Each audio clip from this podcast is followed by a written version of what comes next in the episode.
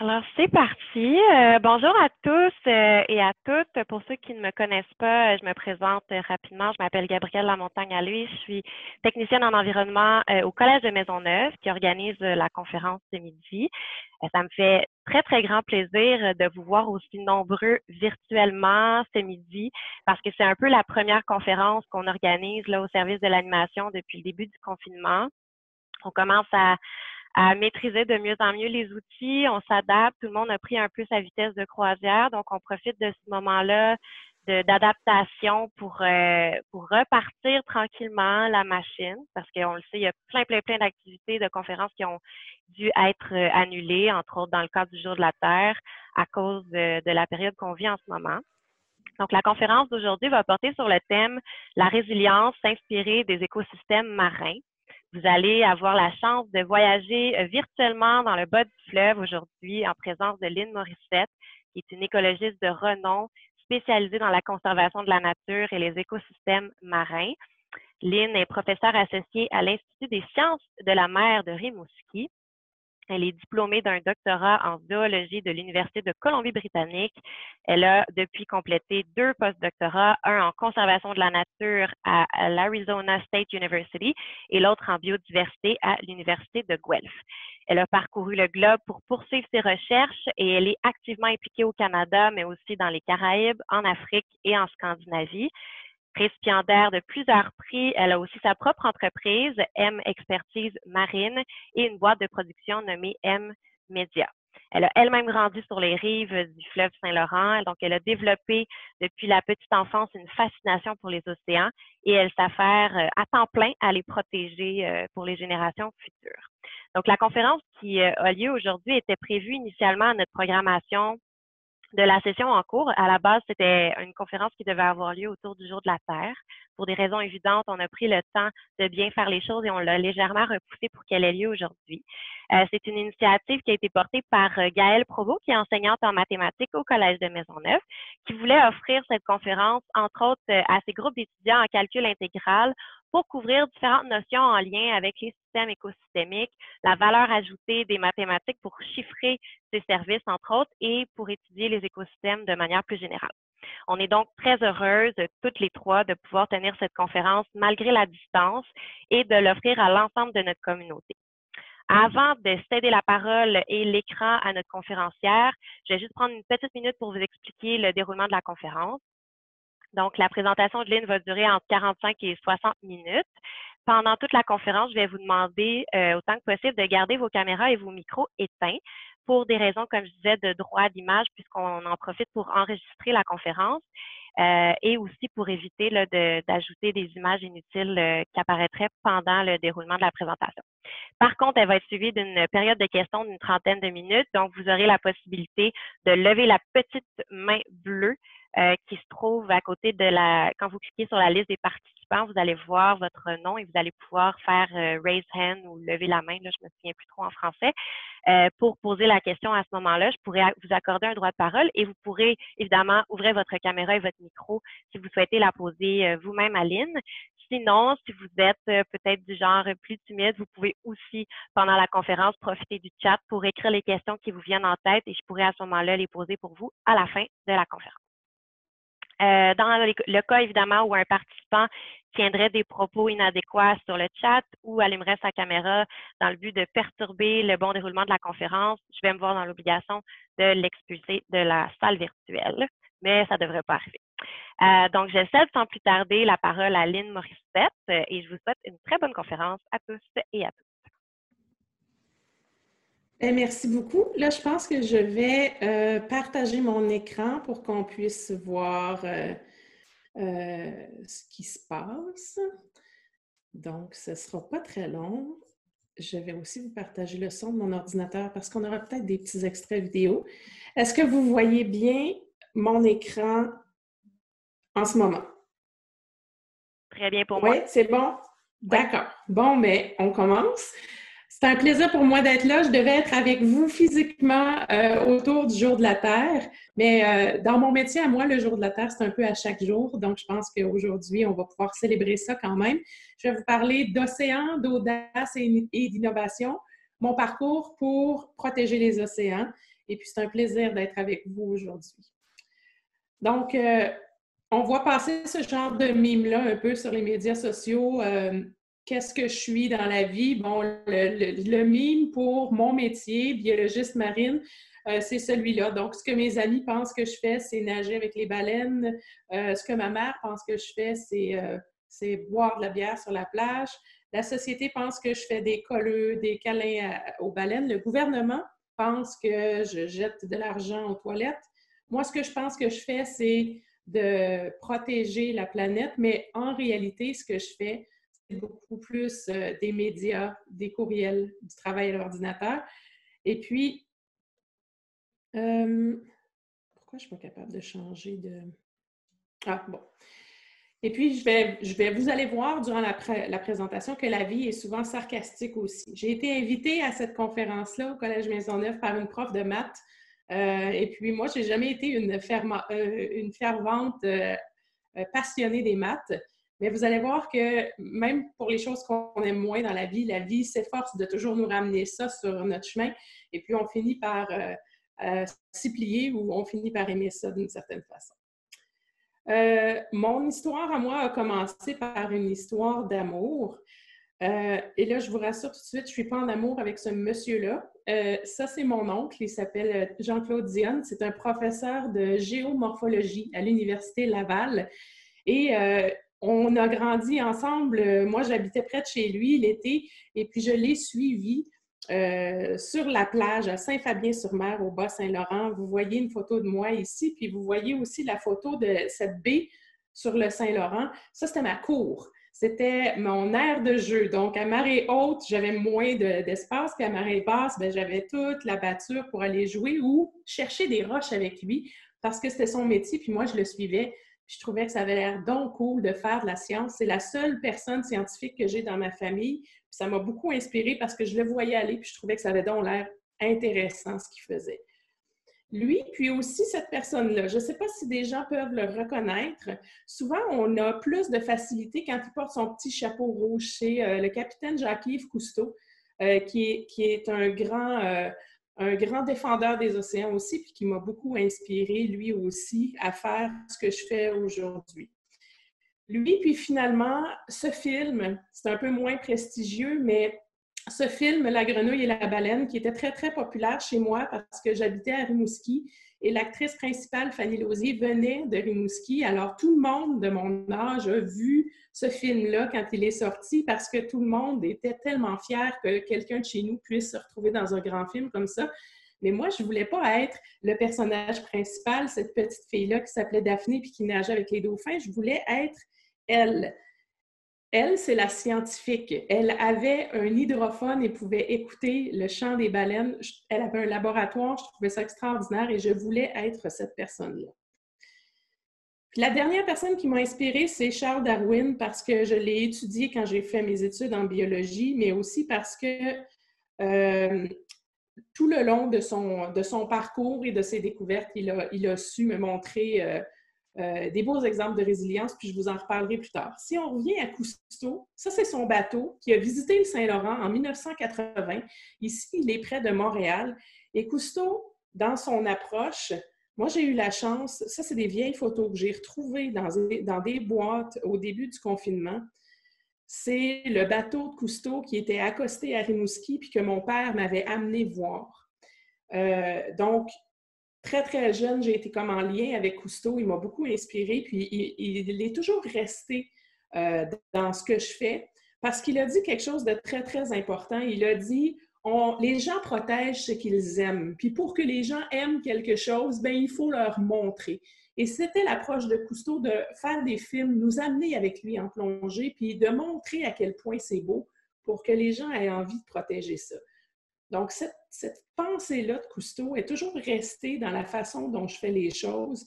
Et puis, je pense que c'est la force et, ça donne une efficacité à ce que je peux faire en écologie de la conservation. Donc, mon plan au départ, c'était de devenir cette personne-là. Un autre collègue à moi qui s'appelle Philippe Archambault, professeur aussi à l'Université Laval. Il y a un laboratoire, il y a des étudiants, il travaille en biodiversité, ultra inspirant, ultra productif. Et puis, J'aime son profil parce qu'il enseigne à des étudiants je voulais faire ça. Et puis, il inspire aussi dans son laboratoire, avec ses travaux de recherche, il inspire de, la relève à suivre ses pas. Euh, donc, je voulais devenir ça et un petit mélange de ça, puis de peut-être David Suzuki pour mon amour de mes intentions de protéger la nature. Ça, c'était le plan. Ça, c'est ce que ça a donné. Donc, qu'est-ce que je fais dans la vie? Euh, pas du tout professeur à l'université. Euh, je travaille souvent à la télévision. Je travaille avec des pêcheurs aussi dans des bureaux. je travaille devant des ordinateurs. donc, pas du tout du tout sur la cible que je m'étais donnée au départ. longtemps, j'ai pensé que c'était un échec parce que justement, on nous demande dans la vie de savoir ce qu'on veut devenir dans la vie, puis on focus tellement là-dessus que quand on arrive au bout du parcours, puis qu'on est à côté de la cible, ben on se rend compte que des fois, on peut, sentir qu'on a échoué. Ce qui n'est pas nécessairement le cas parce que le chemin est beaucoup plus important que euh, le parcours comme tel, euh, que la destination comme telle. Donc, je me suis retrouvée euh, à moitié dans un laboratoire, à moitié devant les caméras. Comment je me suis retrouvée là où je suis en ce moment? Bon, je devais vous présenter ça au jour de la Terre. Je vais vous expliquer quelque chose. Quand on veut protéger la nature ou on travaille en conservation, comme je le fais, euh, notre laboratoire, c'est pas un laboratoire comme ça. Ça, c'est un laboratoire de génétique, par exemple, ou peut-être de chimie ou de physique. Le laboratoire des gens qui travaillent en écologie de la conservation, même si on est des scientifiques aussi, un laboratoire qui ressemble plus à ça. Parce que l'écologie de la conservation, c'est l'art de modifier des comportements humains pour protéger la nature. Ça, ça veut dire étudier les espèces qui sont menacées ou en voie de disparition, puis trouver des solutions, essayer en fait de trouver des solutions aux grands enjeux environnementaux qu'on a euh, sur la planète. Donc, c'est des gros défis, mais ça se fait. Euh, un de ces enjeux-là dont je veux vous parler, parce que est très à la mode, on en parle souvent ces temps-ci, c'est le plastique dans les océans. Euh, un peu de statistiques sur, ce, plastique-là, ce qu'on sait en ce moment, malgré tous les, grands clichés qui circulent puis qu'on entend, euh, qu'on entend dans les médias, les médias sociaux, les vraies statistiques, c'est qu'on on a entre 45 et 95 de tous les débris qu'on retrouve dans la mer qui sont du plastique. Donc, on ne sait pas exactement il y en a combien, mais ça varie entre 45 et 95% selon les endroits du monde. Et 80% de tout ce plastique-là est d'origine terrestre. Pourquoi il y en a autant qui vient de la Terre? Donc, ce n'est pas les bateaux qui balancent leur plastique ou leurs déchets à la mer. La grande majorité de ça, c'est des déchets qui viennent du continent, d'origine terrestre. Et pourquoi? Bien parce que en 2010, on estimait qu'on jetait 8 millions de tonnes de déchets par année à la mer. Et ça, si on fait un taux avec ça, c'est l'équivalent de jeter un camion à ordures, comme vous voyez sur la photo, chaque minute dans nos océans. C'est comme si on vidait un camion à ordures chaque minute dans l'océan. Ça, c'est la quantité de déchets qu'on produit puis qu'on balance à la mer euh, en temps réel. Qu'est-ce qu'on sait aussi sur le plastique? On se demande souvent combien il y en a. Bon, 8 millions de tonnes en 2010. En fait, ça, c'est quand on est capable de l'estimer, mais il y a 95% des débris marins qu'on ne sait juste pas où ils finissent. Est-ce que ça coule? Est-ce que ça flotte? Il y a des, dépendamment de la sorte de plastique, il y a du plastique qu'on va être capable de détecter parce que ça flotte. Il y en a qui vont couler dans les fonds marins puis qu'on ne verra plus jamais, mais qui sont là quand même. Donc, c'est très difficile d'estimer il y en a combien dans les océans du plastique à l'heure actuelle. Est-ce que ça va ailleurs? Quand on ne sait pas où, finissent ces débris marins-là, est-ce que ça finit ailleurs? Mais non, ça finit pas ailleurs parce que ailleurs, ça n'existe pas sur la planète. Il n'y a pas de ailleurs. Puis il n'y a pas de ailleurs, là, ben, juste pour vous donner un exemple, dans les océans, le fameux continent plastique qu'on a décrit pour la première fois dans l'océan Pacifique, euh, ce que vous voyez là à gauche ici, je ne sais pas si vous voyez ma souris, mais le, premier tourbillon, si vous voulez, qu'on a décrit, il était dans le Pacifique Nord. On s'est très vite rendu compte que des tourbillons comme ça, c'est des grands courants marins qui concentre le plastique au centre. Et puis, c'est un peu comme quand on flush la toilette. Hein. Quand euh, on flush la toilette, tout se concentre au milieu. C'est un peu la même chose dans nos océans avec les déchets. Et puis, on se rend compte qu'il n'y a pas juste dans le Pacifique que ça fait ça. En fait, il y en a cinq dans le monde, des grands tourbillons comme ça. On en a un dans l'Atlantique Nord, entre autres. Et quand je vous dis qu'il n'y a pas de ailleurs, vous voyez sur la photo un casque de construction. Si vous êtes assez bon pour voir le nom de la compagnie qu'il y a dessus, c'est la compagnie Pomerlo. C'est une compagnie de la Côte-Nord. Euh, donc, c'est un casque de construction qui appartient à un travailleur de la Côte-Nord. Il a été perdu à cette île. Et puis, on l'a retrouvé, je ne sais pas si vous voyez sur les photos, les maisons, là, ce pas des maisons typiques québécoises. En fait, on l'a retrouvé sur les côtes de l'Angleterre. Parce qu'il n'y a pas de ailleurs, puis parce qu'avec les grands courants, ce chapeau-là en plastique a fait le tour de, l'océan, a traversé l'océan pour se ramasser de l'autre côté. Euh, c'est la même chose pour cette dame-là que vous voyez sur la photo, c'est une de mes collègues aussi. Elle tient dans ses mains des étiquettes qu'on met sur les casiers de crabes et de homards quand on fait la pêche. C'est un peu comme des permis de pêche. Et elle est aussi en Angleterre, sur la plage, près de chez elle. Et sur ces étiquettes, c'est écrit Pêche et Océan Canada. Et puis là, elle en a de différentes années, ça change de couleur à chaque année, puis elle collectionne ça. Mais c'est nos déchets qui se retrouvent chez elle. Donc, il n'y a vraiment pas de ailleurs pour le plastique dans les océans détrompez-vous. Ce qu'on sait par contre, il n'y a pas de ailleurs, mais il y a beaucoup d'impacts et d'animaux qui sont affectés par ce plastique-là. Euh, on pense entre autres à bon, des espèces en voie de disparition, mais toutes sortes d'espèces. Vous avez vu passer probablement des photos comme ça sur les médias sociaux. Euh, c'est des, des, mammifères marins comme les otaries qui vont s'empêtrer dans des bouts de plastique ou des bouts de filets de pêche, des oiseaux qui vont manger ça. Et d'ailleurs, parenthèse, pourquoi les oiseaux mangent du plastique? Comme euh, l'estomac de cet albatros qu'on voit à peu près au centre de l'écran?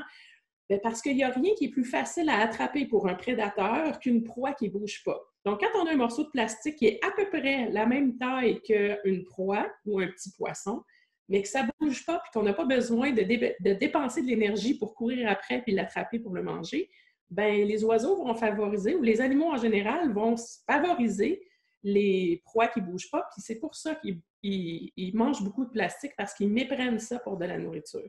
Donc, ça a des impacts énormes sur euh, toutes sortes d'animaux marins et ça a des impacts sur nous aussi parce que, parce que dans, le, dans, euh, dans plein de produits qu'on consomme, on a maintenant des études qui prouvent qu'on a du plastique. C'est vrai pour l'eau du robinet.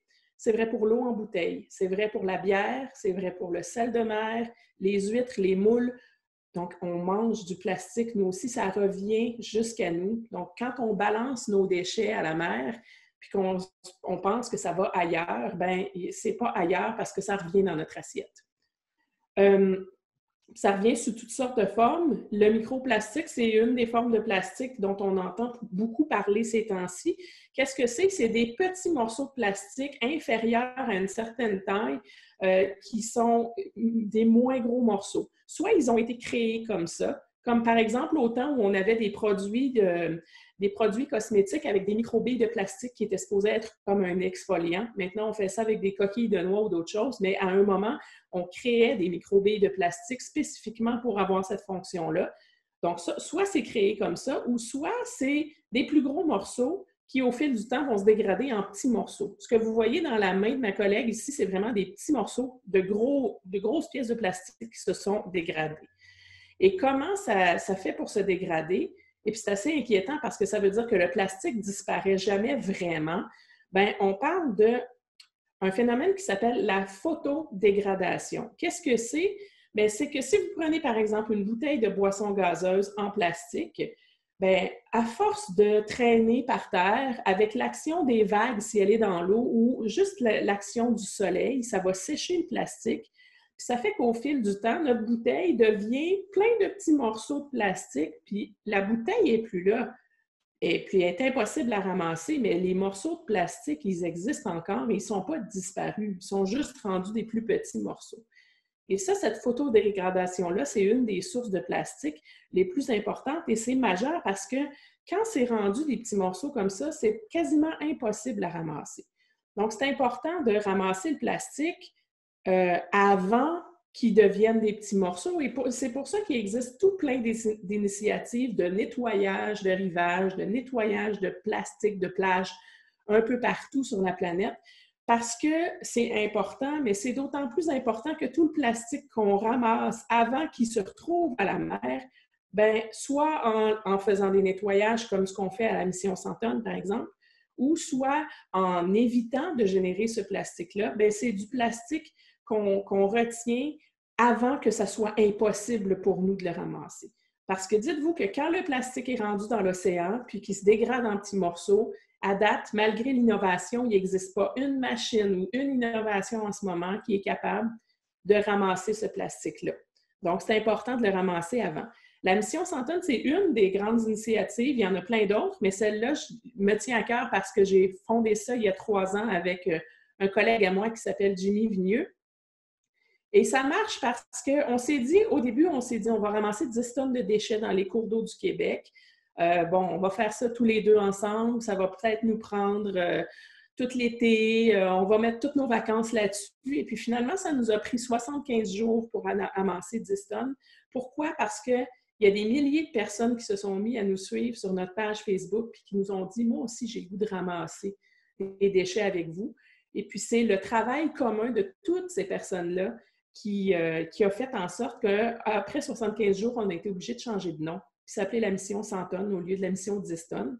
Et puis là, ben, on est rendu à 80 quelques tonnes. Donc, bientôt, il va probablement encore falloir changer de nom ou d'objectif parce qu'on ne veut pas s'arrêter là. Mais euh, ça fonctionne très bien. Ça fonctionne bien parce que, et puis là, si vous voulez changer le monde, là, je vous donne un truc ici. Ça fonctionne bien parce que les gens ont le goût de partager ça avec nous au point où l'année dernière, on a gagné le prix Demain le Québec de la Fondation David Suzuki pour être l'initiative la plus inspirante du Québec en termes de protection de l'environnement. Et pourquoi on est inspirant comme ça? Bien parce que, puis ça, c'est de la science. On a découvert ça il y a quelques années, puis moi, j'ai décidé de mettre ça en pratique à la mission Santonne.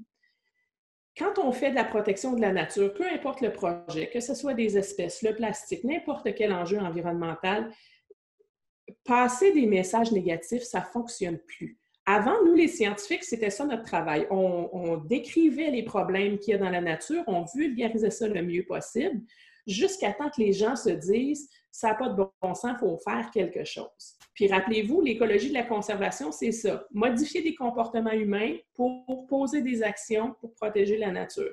Donc, avant, la recette, c'était ça. Il y a à peu près 4-5 ans, on s'est rendu compte que ça ne marchait plus, cette recette-là, parce que les problèmes sont tellement gros que si on fait juste dire Hey, ça, ça va mal, ça, ça va mal, ça, ça va mal, ben, les gens se braquent, ça fait de l'éco-anxiété, puis la plupart du temps, ben, ils se revirent de bord, puis ils partent à la course. Donc, c'est pas comme ça qu'on crée des actions. Puis maintenant, la façon de faire, puis c'est beaucoup plus efficace, c'est de partager des belles histoires, des histoires de succès, des histoires qui inspirent les gens, puis collaborer au lieu de compétitionner, puis parler de solutions au lieu de parler de problèmes. Je vous ai mis une photo de Martin Luther King Jr. Il a parlé d'espoir. Il n'a pas dit I have a problem. Il a dit I have a dream. J'ai un rêve. Et puis, il y a des milliers de personnes qui sont embarquées avec lui dans ce rêve-là. Donc, la nouvelle façon de protéger la nature, c'est vraiment ça. Passer par l'optimisme, partager des histoires inspirantes, puis surtout essayer de garder l'espoir parce qu'au final, c'est ce qui est le plus important. Un des grands optimistes que moi je connais ou que j'ai étudié aussi dans ma carrière, c'est Albert Einstein, qui a dit Dans l'adversité naissent les opportunités. Puis là, on est dans une période d'adversité, puis vous allez voir à quel point lui était optimiste. Ça veut dire que même quand on est dans des situations vraiment moches, même quand ça va vraiment mal, bien, il reste toujours la lueur de voir une opportunité se pointer là-dedans. Et puis, je pense que ce qu'on vit en ce moment, c'est ça. Puis il y a plein d'autres exemples dans la vie de situations vraiment moches qui, au final, se sont traduites par des choses vraiment extraordinaires. Euh, je vous parle d'une opportunité que j'ai eue il y a quelques années dans le cadre de mon travail. Euh, j'ai eu la chance, puis c'est parti d'un problème, de travailler sur une des espèces en voie de disparition de nos mammifères marins qu'on a dans le Saint-Laurent. Ça, c'est les 13 espèces de cétacés qu'on a dans le Saint-Laurent. Il y en a 13 et puis on n'est pas chanceux, il y en a plus de la moitié. Toutes celles que vous voyez avec une petite étiquette rouge, c'est des espèces qui sont en péril pour différentes raisons. Donc, elles sont soit en voie de disparition ou menacées de disparition et pour différentes raisons, que ce soit la pollution, euh, la surpêche ou... Euh, une de ces espèces-là il y a quelques années, vivait une situation vraiment difficile. Et puis, dans l'adversité de cette situation-là, c'est devenu une opportunité pour moi de travailler sur l'espèce. Puis, il est né de ça de très, très belles choses. Et c'est celle-là, la baleine noire de l'Atlantique Nord. Vous avez peut-être déjà entendu parler des baleines noires. Ils viennent dans le Golfe à chaque année. Et puis, euh, de plus en plus, c'est une des espèces de cétacés les plus en voie de disparition qu'on a euh, dans l'Atlantique et peut-être même sur la planète. Il en reste environ 410.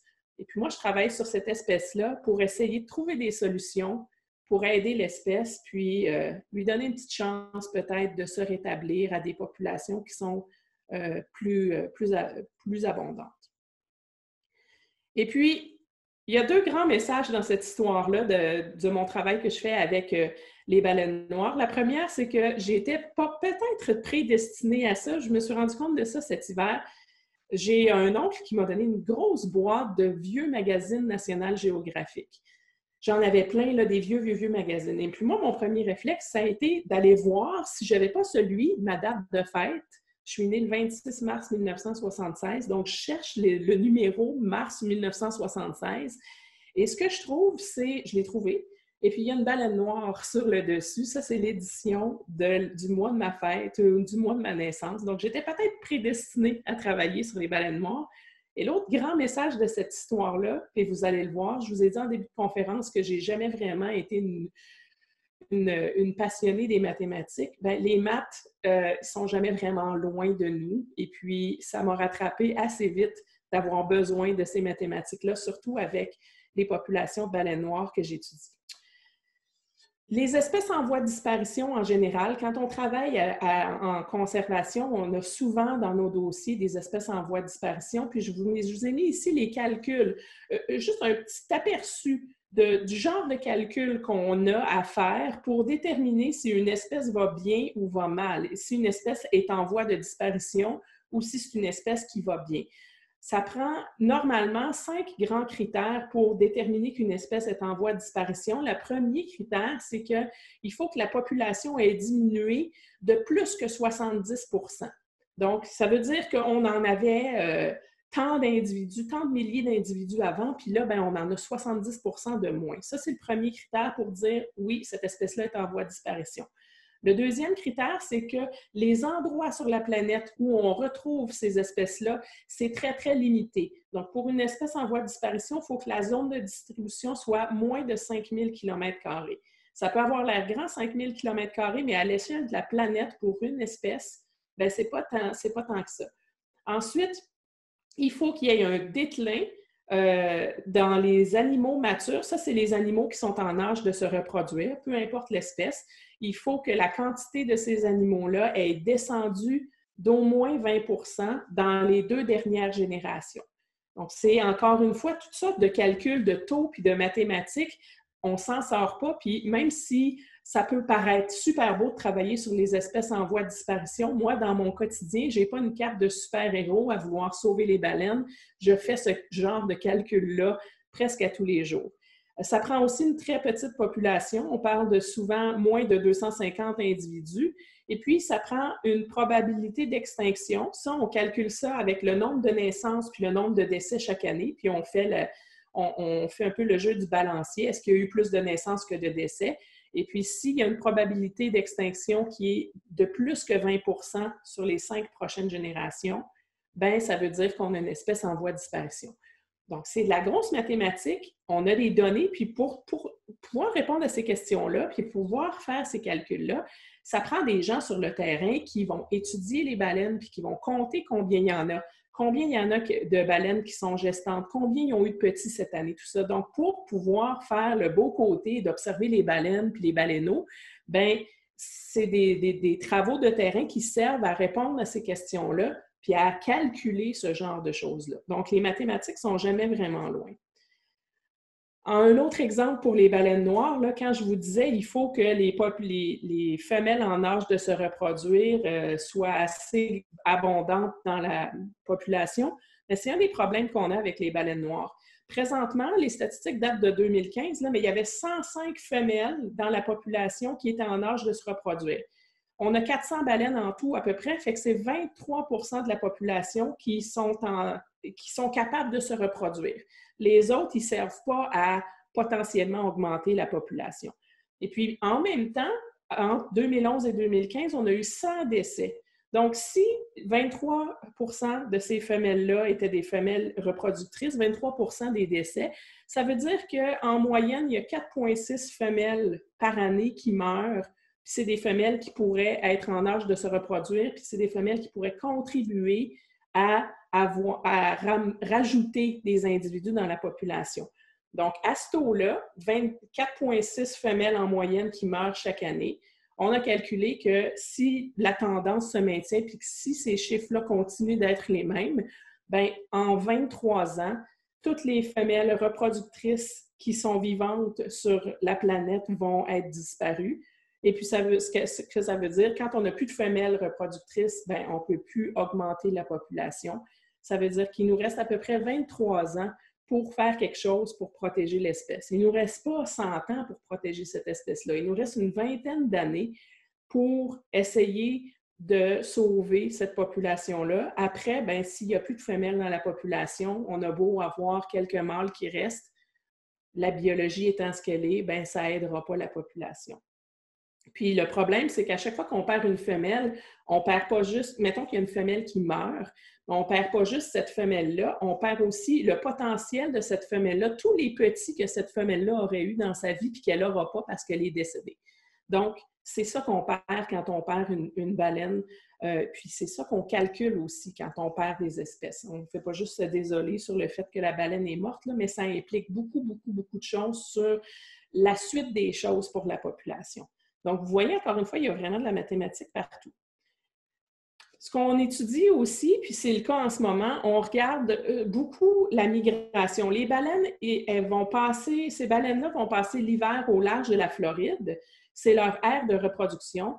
Et puis, elles viennent manger ici l'été dans le golfe du Saint-Laurent. Puis là, en ce moment, là, euh, début mai, elles sont en train d'arriver dans le golfe. Et la date à laquelle elles, arrivent, ou à la date à laquelle elles arrivent euh, en Floride, c'est quelque chose de super important à savoir pour nous. Ici, dans le golfe, ça va entre autres nous indiquer quand est-ce que c'est important de surveiller les pêcheurs parce qu'on ne veut pas que les pêcheurs entrent en contact avec ces baleines-là puis que les baleines puissent peut-être s'empêtrer dans euh, dans leur cordage. Donc, la date d'arrivée est vraiment importante et quand on étudie la date d'arrivée des baleines, on étudie la date d'arrivée médiane. Donc, on, fait une médiane, on prend euh, toutes les, journées de calendrier où on a vu des baleines arriver sur le territoire. Ici, c'est un exemple de leur date d'arrivée sur leur aire de reproduction, donc en Floride. Donc, vous voyez qu'il y a quelques téméraires qui arrivent euh, en novembre, il y en a quelques-unes qui arrivent en décembre, et dans le graphique qu'on voit, il y a la moitié des baleines qui sont arrivées le 5 janvier. Donc, le 5 janvier, c'est la médiane, c'est la journée où qui représente le plus l'arrivée des baleines cette année-là. Et puis, encore une fois, la médiane, ben, c'est ce qu'on utilise ici. Et puis, euh, ça nous aide à savoir à peu près à partir de quelle date on peut considérer que c'est la date d'arrivée des baleines sur le territoire. Donc, vous voyez, les maths sont vraiment partout. Puis dans le golfe, euh, ben, comme je vous disais, vous voyez la carte ici. Normalement, elles passent l'hiver au large de la Floride et puis elles vont remonter vers le golfe euh, pour euh, s'alimenter. Et puis avant, par le passé, elles allaient surtout dans la baie de Fundy, donc entre la Nouvelle-Écosse puis les États-Unis.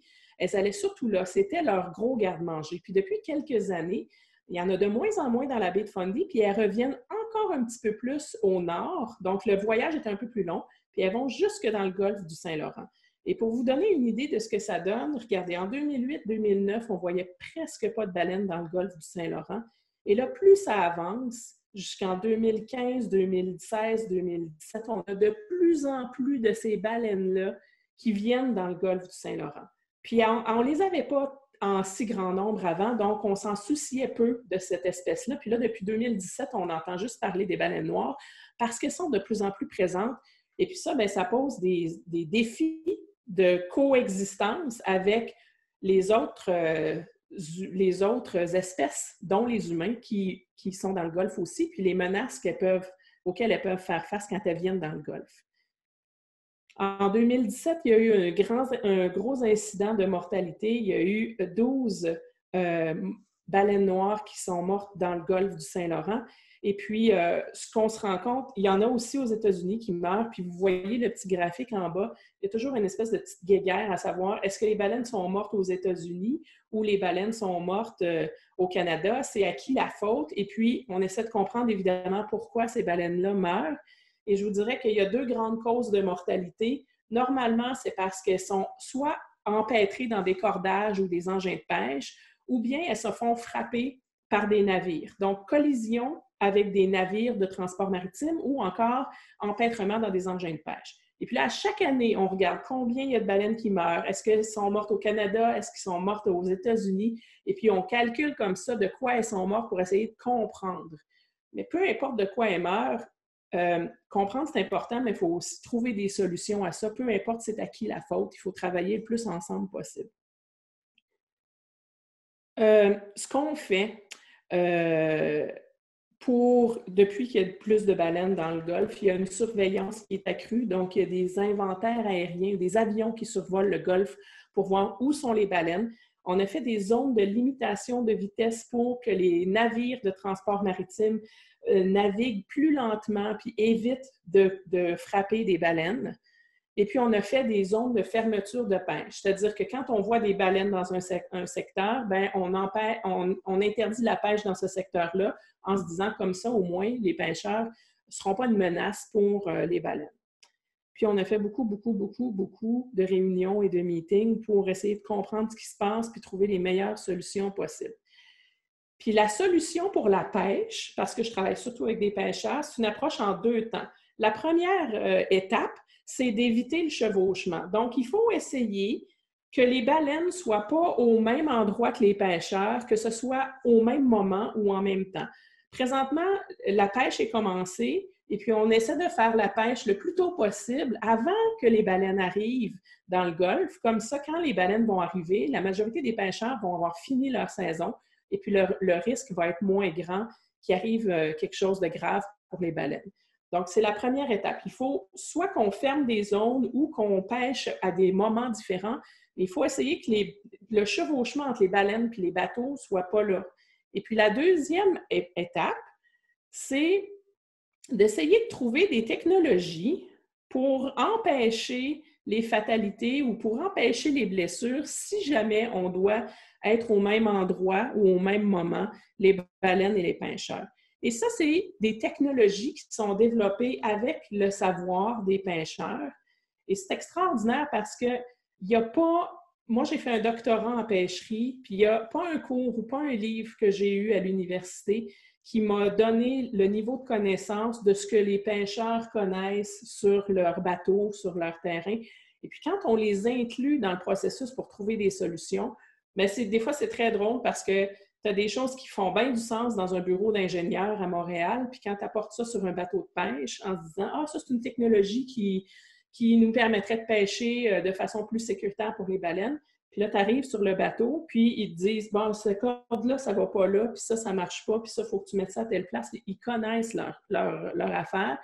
Puis je pense qu'avec des espèces en voie de disparition, euh, on n'a pas le luxe de se passer de cette connaissance-là. Parce que ce sont des experts de la mer, ils n'ont pas le diplôme d'un expert académique, mais leur connaissance est tellement importante il faut collaborer parce que, vous vous rappelez, pour la baleine noire, il nous reste 20 ans à peu près.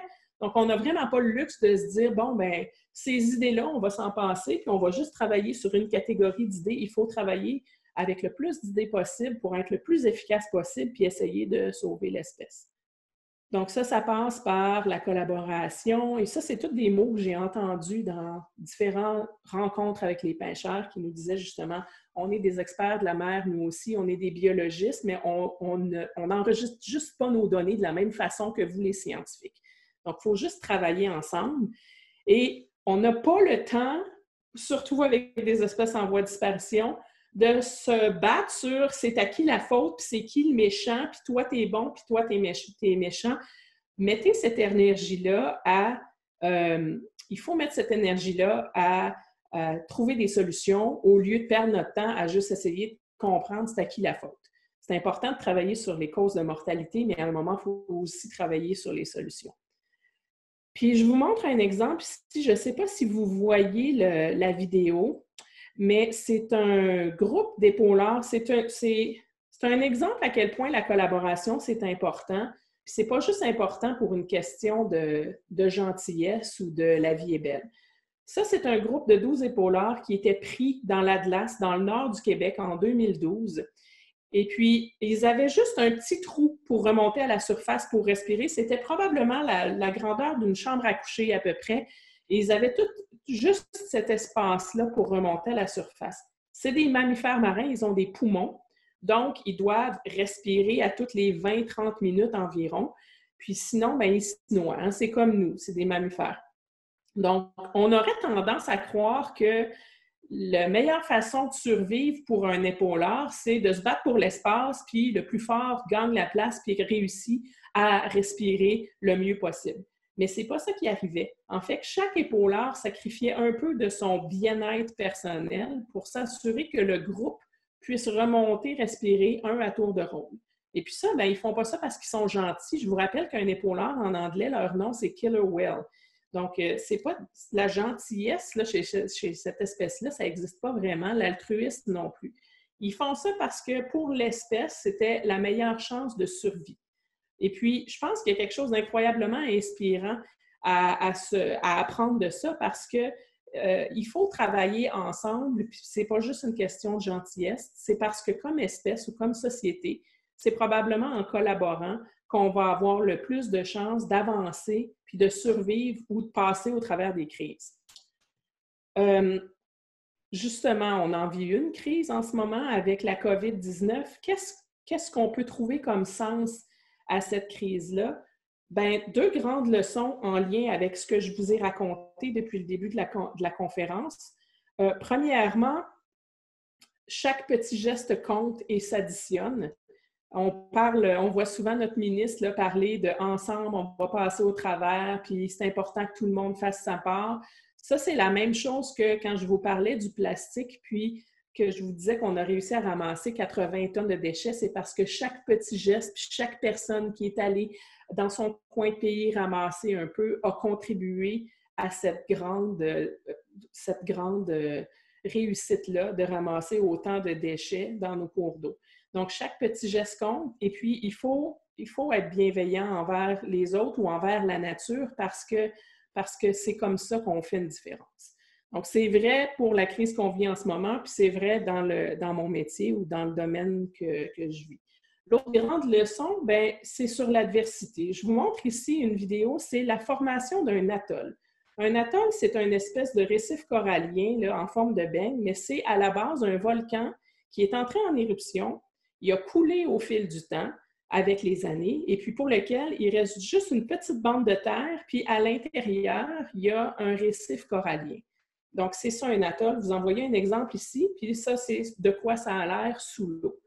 Donc, c'est incroyable de voir à quel point un atoll, euh, quelque chose qui est né d'un volcan, qui est quand même quelque chose d'assez dévastateur, peut donner euh, naissance à quelque chose d'aussi beau que ça. Et puis, c'est comme ça. Puis l'adversité, c'est ça aussi. Donc, des fois, dans l'adversité ou dans les choses très, très puissantes ou négatives, il peut naître quelque chose de beau. Rappelez-vous de ce que Einstein disait, c'est exactement la même chose. Euh, on peut s'inspirer de la nature en regardant les épaulards, puis en s'inspirant de ça sur notre façon de faire en, en société, mais on peut aussi s'inspirer de la nature parce que l'adversité, ça bâtit la résilience. La résilience, c'est la capacité à se remettre après un choc ou après une perturbation. Moi, j'ai étudié ça pendant mon doctorat. C'était mon sujet de doctorat. Puis, euh, vous voyez ici, ça, c'est un des sujets d'études que j'avais dans, dans, mon doctorat. On est dans le Pacifique, sur l'atoll de Bikini, qui est un atoll, comme ce que je vous ai dit, donc né de quelque chose de très, très ravageur, euh, puis assez solide, vous allez voir, parce que cet atoll-là, dans les années à peu près 30-40, euh, c'était la cible d'essais nucléaires. Donc, on, balançait des bombes atomiques sur l'atoll pour faire des tests. Et puis, quand on reçoit une bombe atomique comme ça, la température devient tellement chaude, c'est dix fois la température de la surface du Soleil. Donc, pendant des années, on a balancé des bombes comme ça sur l'atoll de Bikini. Évidemment, il n'y a plus rien qui pouvait vivre euh, sur l'atoll. Et puis, pendant des années, on a complètement bousillé l'écosystème, puis au point où même nous, les scientifiques, on ne pouvait même pas y retourner parce que c'était trop, le, niveau de radiation, de radioactivité était trop élevé. C'était comme un Tchernobyl sous-marin, donc il n'y avait pas moyen pour nous de retourner là, c'était trop dangereux. Jusqu'à il y a quelques années où il y a une mission qui a été commandée par le président Obama qui nous a permis de retourner voir ce qu'il y avait là-bas. Et à notre grande surprise, après 60 ans euh, de bombes et de, cataclysmes et d'adversité, ben, ce qu'on a retrouvé, c'est un écosystème qui est capable, malgré tout, de se relever puis de redevenir beau. Et ça, c'est incroyable. C'est incroyablement inspirant aussi de voir que quelque chose qui est né d'un événement aussi dévastateur qu'un volcan est capable aussi d'avoir des caractéristiques qui le rendent assez fort pour survivre à une bombe atomique. Puis, la vie est vraiment drôlement faite parce qu'elle nous envoie des petits clins d'œil ou du sarcasme. Ça, c'est la bombe atomique que moi, j'ai eu à surmonter il y a il y a quatre ans et quelques jours maintenant, le jour de la Terre, en 2016, on a trouvé dans ma tête, vous voyez là à gauche, là, une tumeur au cerveau de la taille à peu près d'une balle de golf. Et puis ça, ça a été ma bombe atomique à moi.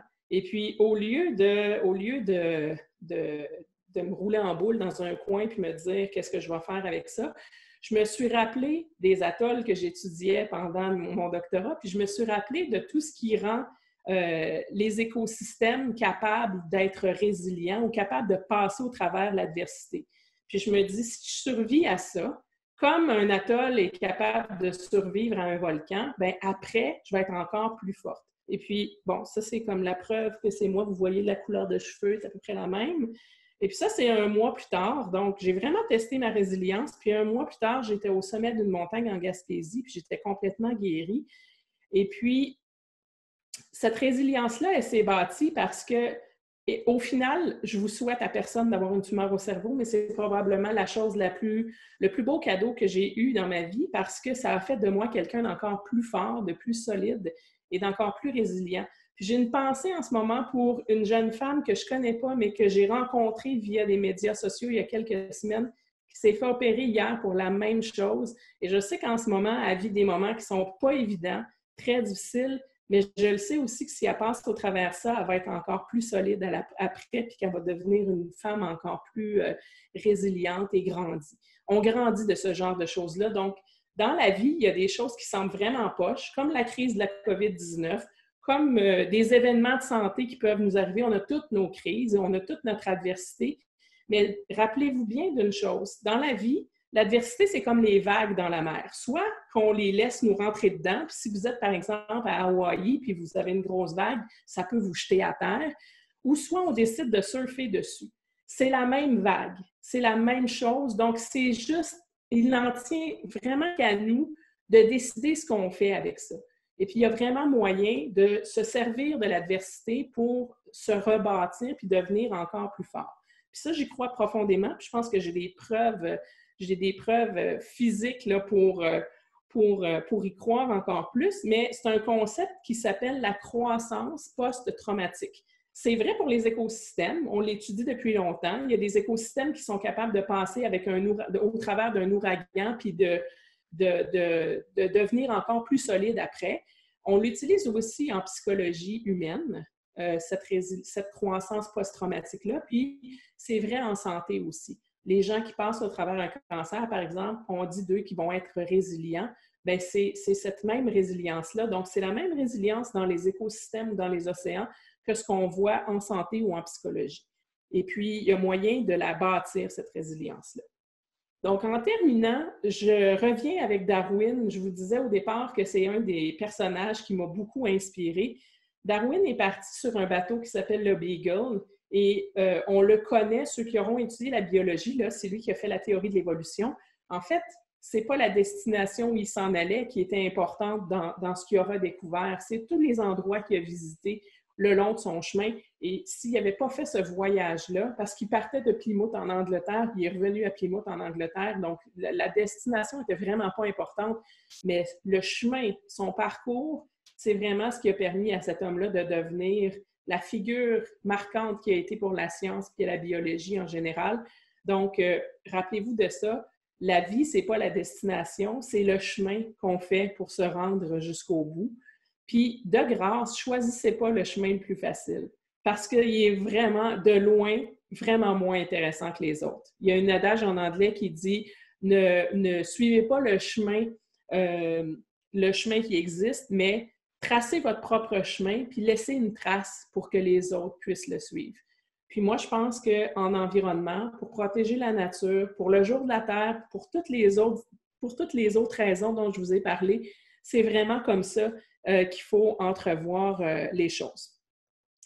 Puis, euh, on parlait de collaboration tout à l'heure. Je pense que dans un cadre de protection de l'environnement, ben, quand on agit ensemble en collaboration, on peut changer bien des choses.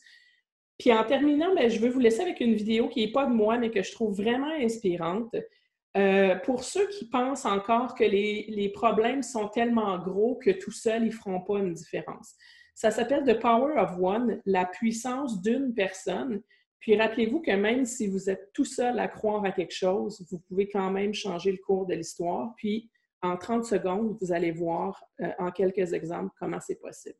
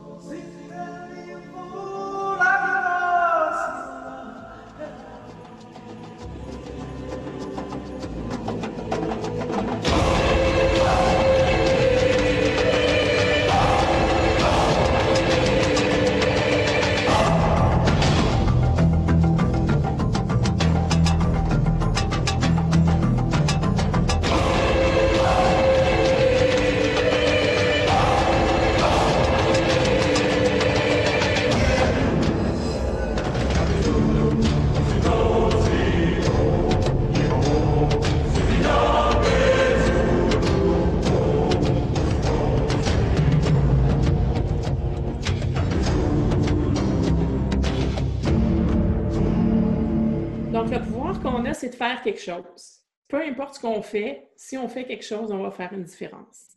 Alors, il faut être bienveillant envers soi, envers les autres, puis envers la nature. Merci beaucoup. Merci beaucoup, Lynn, pour cette super belle conférence. Euh, donc, on va pouvoir te poser nos questions. On a, euh, on a tout notre temps. En fait, on a 30 minutes s'il y a, beaucoup de questions de, de, votre part. Donc, je vous rappelle que vous pouvez soit euh, demander un tour de parole, si on veut, pour pouvoir euh, la poser, que j'active votre micro en normalement en cliquant sur la liste des participants. Vous devriez avoir un petit symbole pour lever votre main. Euh, et sinon, vous pouvez aussi les poser dans le chat si vous préférez et je pourrais alors les poser pour vous.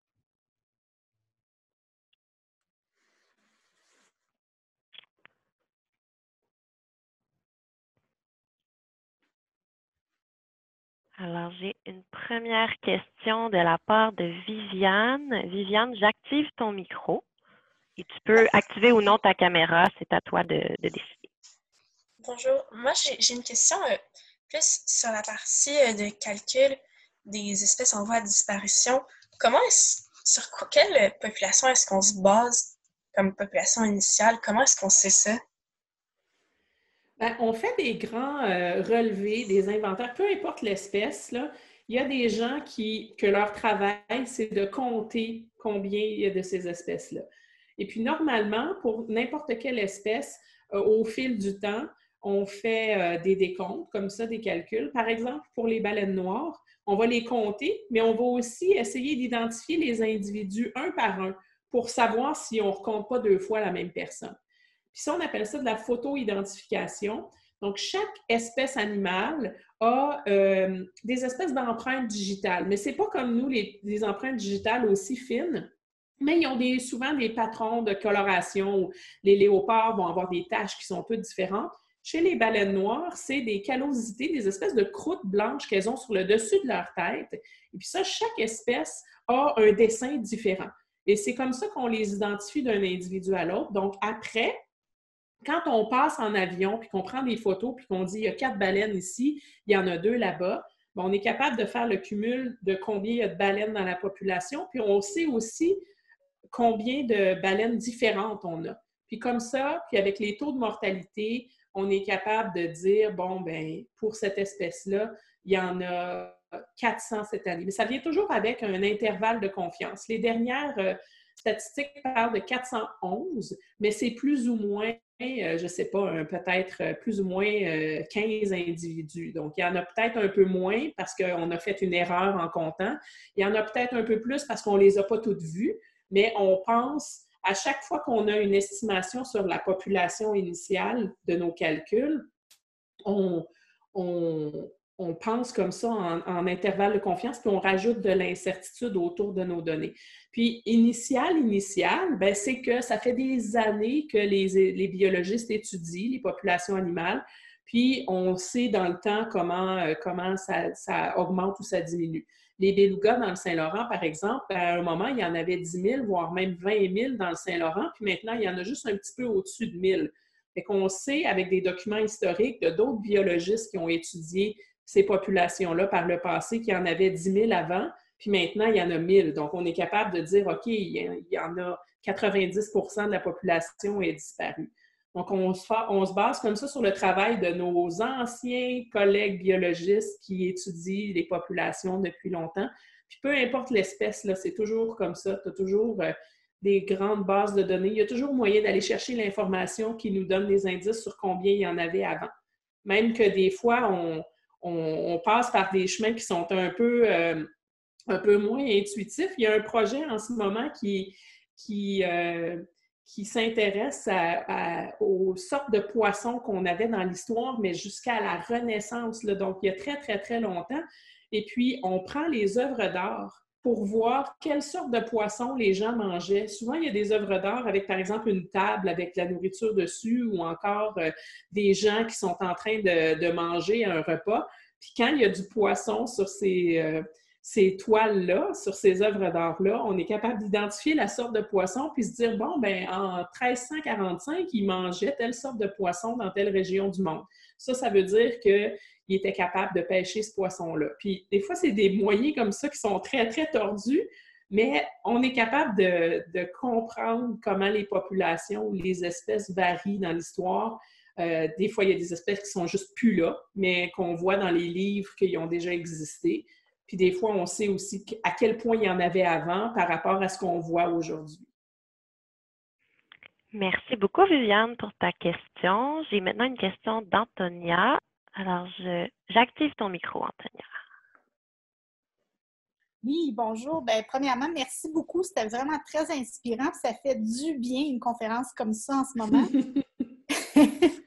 Euh, Bon, ma question, euh, je suis prof de maths, fait que ma question est, vraiment, je vous ai entendu parler, puis j'entendais les notions de mathématiques, mais peut-être pour le, bien de tout le monde, quelles sont les mathématiques, mettons, au niveau collégial, que vous avez le plus utilisées?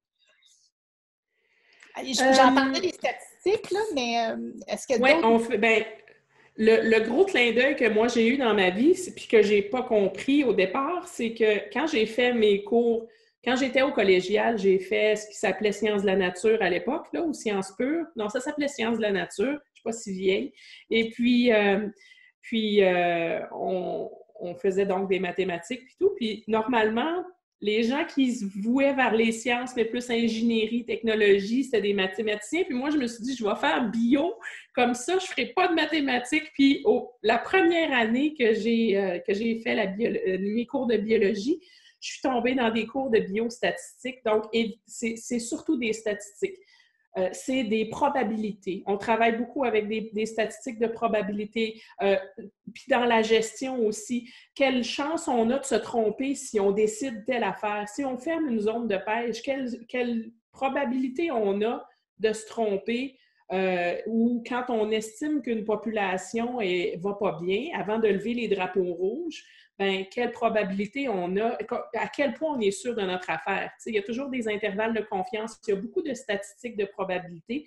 Puis, euh, je vous dirais que pour des espèces comme les baleines noires, là, vous l'avez vu, la façon dont on calcule les choses, c'est euh, en, dynamique des populations en général. Donc, c'est une branche de la biologie qui étudie comment les populations fluctuent au fil du temps. C'est vrai pour les populations humaines, ils appellent ça de la démographie, mais c'est vrai pour n'importe quelle population animale, ben, on fait beaucoup des taux, taux de naissance, taux de croissance, taux de reproduction, taux de mortalité. Donc, c'est souvent soit des statistiques pour euh, le côté euh, sécurité dans, dans ce qu'on avance, puis ou soit des, euh, des, taux en dynamique des populations, c'est souvent des, des, des, courbes de régression, des moyennes, des taux de croissance, des taux de décroissance. Puis c'est surtout ça qu'on utilise comme mathématiques, mais on s'en sort pas. Puis ça, c'est la première leçon que j'ai eue quand je suis rentrée au bac en bio en me disant Yes, la bio, on fait pas de maths. Et non, on fait des maths partout dans la vie. Mm. Merci. Merci. J'ai une question sur le chat de Delphine qui demande est-ce que le plastique peut être bioaccumulable pour les mammifères marins? Oui, il y a de la bioaccumulation. On en connaît encore très peu là-dessus, mais on sait que ça va dans les organes. Et puis, évidemment, ben, si on a un petit poisson qui accumule le plastique puis qui se fait manger par un autre poisson, ben, ça, va se, transfuser, ça va se transfuser dans la chaîne alimentaire. Puis, de la même façon que n'importe quel autre contaminant, tant au niveau physique du plastique qui est, mettons, dans l'estomac d'un poisson qui se fait manger par un autre poisson, qu'au niveau moléculaire, dans la composition chimique du plastique, c'est bioaccumulable d'une espèce à l'autre dans la chaîne alimentaire, puis euh, ça, se, chimiquement, ça se transfère dans les organes, puis au niveau de l'écosystème, ça se transfère aussi. Donc oui, c'est un enjeu important. Merci. Il y a une question de Léa qui demande, euh, qui dit Nous avons une vingtaine d'années pour sauver les baleines noires. Qu'est-ce que mm-hmm. l'on peut faire concrètement pour aider et de quelle manière le gouvernement peut venir en aide? Bien, le gouvernement, en ce moment, euh, est très proactif, puis surtout au Canada, moi, je suis très, très fière parce que c'est une espèce qu'on partage avec les États-Unis. Donc, on essaie de travailler ensemble sur des solutions. C'est vrai pour les gouvernements qui se donnent des cues du genre, euh, moi, je vais passer une loi ici, arrange-toi donc pour faire la même chose pour pas que quand les baleines retournent chez vous, ça détruise tout ce qu'on a réussi à faire. Donc, il y a beaucoup, beaucoup de collaboration entre les deux. Euh, mais euh, au Canada, on fait beaucoup. Ça fait pas très longtemps qu'on a ce problème ou ce défi-là des baleines noires dans le Golfe, parce qu'avant, c'était plus un, défi du côté de la baie de Fundy, puis c'était beaucoup plus aux États-Unis qu'il y avait ces défis-là. Mais nous, depuis 2017, on fait face à des défis importants c'est incroyable à quel point les pêcheurs puis l'industrie des bateaux, des transports maritimes, euh, s'est mis en mode solution, puis travaille avec les scientifiques pour trouver des solutions. Puis les gouvernements euh, font des mesures avec ces gens-là pour, par exemple, ralentir le trafic, avoir moins de bateaux, euh, avoir, avoir des nouvelles technologies de pêche qui sont moins dérangeantes. Puis pour les pêcheurs, euh, ben, en fait, c'est de l'innovation. On peut avoir, euh, on peut euh, soutenir des pêcheries qui vont innover sur les façons de faire puis qui sont moins des menaces. Cette année, ça fait des années qu'on essaie de trouver une façon de, de pêcher sans qu'il y ait le cordage. Parce que quand, quand les baleines sont menacées par les engins de pêche puis qu'ils risquent de s'empêtrer, le problème, c'est que on parle souvent de, des pêches, des pêcheurs de homards ou de crabes.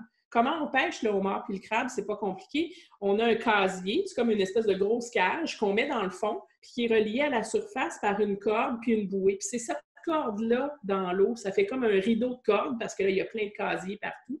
C'est cette corde-là qui est dangereuse.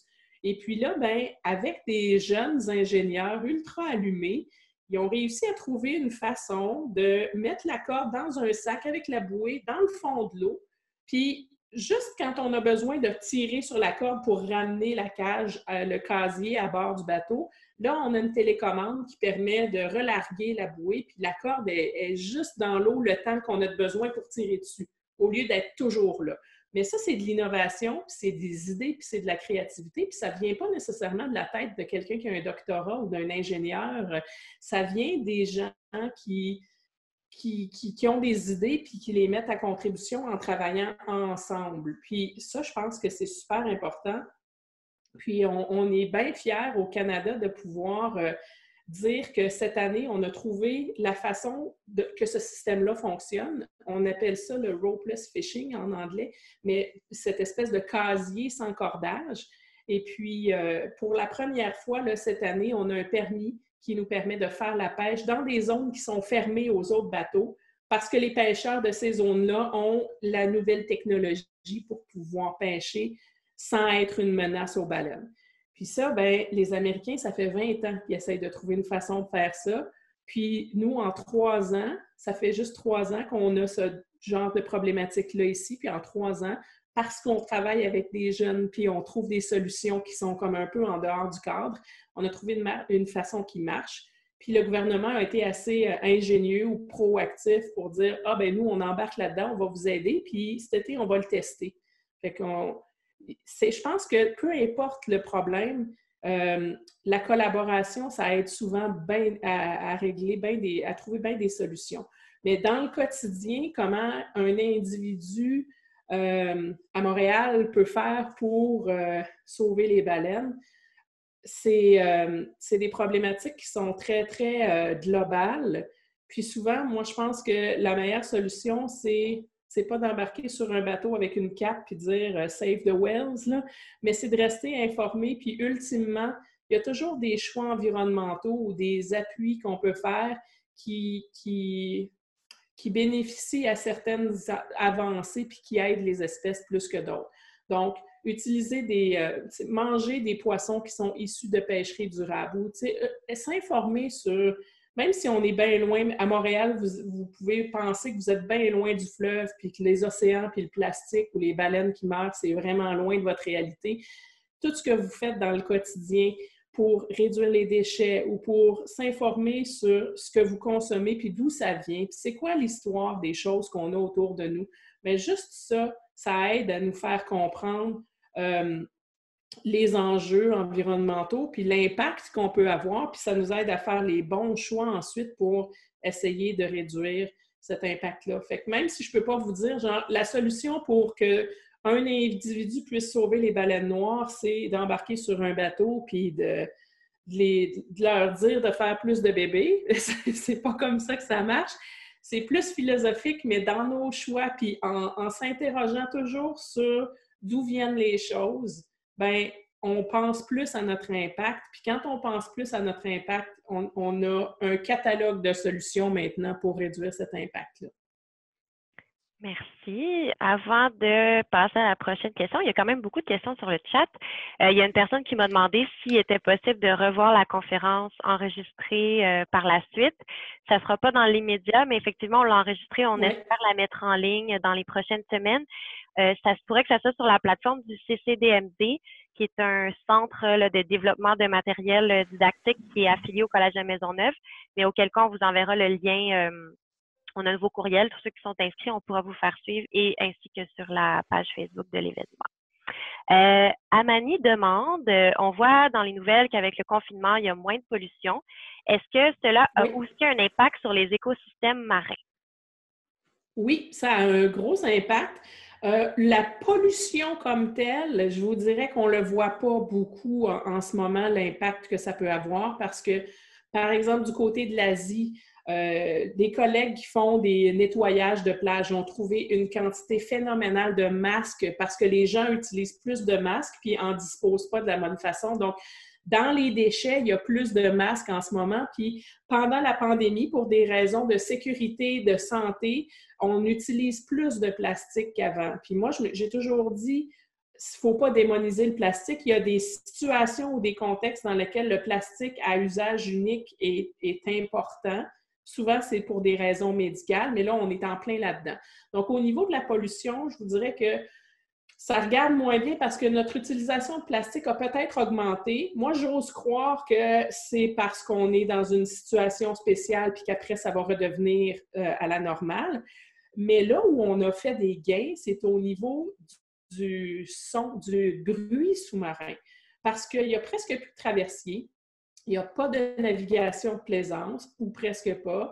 Euh, il y a moins de transport maritime et tout ça, ça fait du bruit dans l'eau. Et le bruit, ça affecte beaucoup les, mammifères marins, ça affecte la façon dont ils communiquent entre eux, ça affecte la façon dont ils cherchent leur nourriture, puis ça affecte la façon dont ils s'orientent dans l'espace. Puis là, bien, avoir un écosystème plus silencieux, on se rend compte que c'est vraiment bénéfique pour certaines populations de baleines, comme entre autres les baleines à bosse dans le Pacifique. Ils étudient leur niveau de stress avec des hormones, des hormones de stress, puis ils se rendent compte qu'ils ont beaucoup moins de stress qu'au même moment l'année dernière. Donc, les, les écosystèmes cette année sont plus silencieux, ça, c'est une opportunité unique pour les chercheurs d'étudier le son dans les océans parce qu'on ne peut jamais faire ça, dire au bateau Hey, arrêtez pendant deux semaines, on va faire une expérience. On ne peut jamais faire ça. La seule fois où on a eu cette opportunité-là dans le passé, c'est après le 11 septembre. Euh, il y avait eu une fermeture complète des voies aériennes. Il n'y avait plus d'avions dans le ciel et puis ils ont fait des études sur la pollution atmosphérique. Là, ce qu'on voit en ce moment, là, au niveau du ralentissement de tout, tout ce qui est ralenti, les importations, le transport, tout ça, c'est ralenti. C'est le même genre d'opportunité, puis on est en train vraiment de quantifier à quel point ça peut être bénéfique pour les, espèces marines d'avoir un petit peu plus de silence, euh, surtout pour les espèces en voie de disparition ça, ça leur donne peut-être une chance cette année, là, malgré tout. Malgré la situation qui n'est pas le fun pour nous, pour les océans, c'est une bonne nouvelle. C'est très intéressant. Euh, il y a Alexandre qui demande est-ce qu'il y aura une partie 2 à la mission Santon et si oui, comment est-ce qu'on peut participer? Bien, il va avoir. En fait, il n'y a, pas, a pas de partie 2. La mission Santon, elle, elle évolue au, fil du temps, puis elle va, toujours être là. On va juste changer de nom éventuellement. Puis vous pouvez déjà faire une. Euh, vous, pouvez déjà faire une. Euh, participer ou faire une différence parce que la mission Santon, à la base, c'est une page Facebook où nous, on est là pour valoriser les efforts des gens qui font quelque chose. Donc, si vous allez prendre une marche puis que vous décidez de ramasser les déchets sur votre passage pendant votre heure de promenade, bien, vous nous envoyez un message avec une idée de où vous étiez, puis de la quantité à peu près que vous avez ramassé, puis nous, on cumule ça dans un grand chiffrier et puis on voit combien on a ramassé au total. Et pourquoi c'est important de faire ça? Parce que même quand on ramasse, mettons que moi, je vais, moi, j'ai de la chance, j'ai la, plage juste à côté, là, je la vois de ma fenêtre, mais si je vais marcher sur la plage puis je ramasse deux kilos de déchets, c'est pas grand-chose, deux kilos, puis je peux me dire, genre, ouais, deux kilos, je vais le ramasser, je vais le mettre aux poubelles, puis ça va finir là. Mais non, parce que quand on, envoie de l'information à la mission Santon, nous, on partage les bons coups de tout le monde, et ça, ça sert à prouver aux autres que tous les petits gestes font une différence parce qu'ensemble, on est rendu à presque 100 tonnes de ramasser. Donc, à chaque fois que vous sortez, puis que vous ramassez des déchets, même si c'est juste euh, une livre, puis là, vous pouvez, vous n'êtes pas obligé de vous promener avec une balance, là, vous pouvez euh, nous estimer à peu près ça. Mais nous, on a juste besoin de savoir où vous étiez, combien à peu près vous allez ramasser, puis si vous avez une photo, c'est encore mieux. Puis nous, ce qu'on fait, c'est qu'on met ça sur notre page Facebook pour inspirer plein d'autres gens à faire comme vous. Puis ça marche, puis ça fait un effet de, d'entraînement, puis tout le monde se met à faire ça, puis c'est pour ça qu'on est rendu à presque 100 ans. Et on a la chance à Montréal, pour ceux qui habitent à Montréal et dans les environs, d'être entourés d'eau. Donc, ce ne sont pas les endroits qui manquent. D'aller faire des corvées de nettoyage, surtout au printemps. Oui, puis euh, d'ailleurs, les, euh, les, quartiers de Montréal ou les arrondissements de Montréal sont des partenaires de la mission Centone. Puis il y a un Centone Montréal. Donc, Montréal a son propre objectif de Centone qui contribue au reste de la mission Centone. Mais euh, Centone Montréal existe. Puis tous les arrondissements qui ont un petit peu de cours d'eau ou de de lacs ou d'étangs font partie de la mission Santonne. Fait que c'est vraiment partout. Puis, normalement, on a euh, des événements. On n'appelle pas ça des corvées parce que, rappelez-vous, dans ma conférence, le négatif, ça ne marche jamais vraiment bien. Puis, des corvées, tout le monde en a juste 20 trop. Fait qu'on appelle ça des événements de nettoyage. Mais c'est un peu comme un, en formule 5 à 7. On se rend compte, puis il y en a plusieurs à Montréal, on se rend compte à un endroit, on passe une heure à nettoyer, puis après ça, on prend une bière tout le monde ensemble, puis euh, on compte combien on a ramassé. Puis ça, bien, normalement, on fait une tournée québécoise, puis il y en a partout dans presque toutes les villes du Québec. Cette année, euh, avec le confinement, les événements de groupe, ça va être compliqué. Donc, nous, on a décidé de miser sur les actions individuelles, puis continuer de prouver aux gens que même s'ils sont tout seuls, puis même si on ne peut pas faire un événement avec 500 personnes, ça peut faire une différence quand même. Fait que nous, on va promouvoir toutes, toutes, toutes les initiatives individuelles. Puis quand on pourra refaire des événements, ben on en a, on en a prévu à Montréal, puis autour aussi de Montréal, puis partout au Québec, jusqu'aux îles de la Madeleine. Puis la Mission Santonne a sa propre page Facebook pour ceux qui veulent suivre le projet. Et il y a une personne tout à l'heure qui a posé la question aussi euh, où est-ce qu'on peut suivre euh, Lynn Morissette? Euh, peut-être que tu pourras ajouter, moi j'ai juste dit aux gens que tu avais ta page aussi Lynn Morissette Science sur laquelle tu partages du contenu.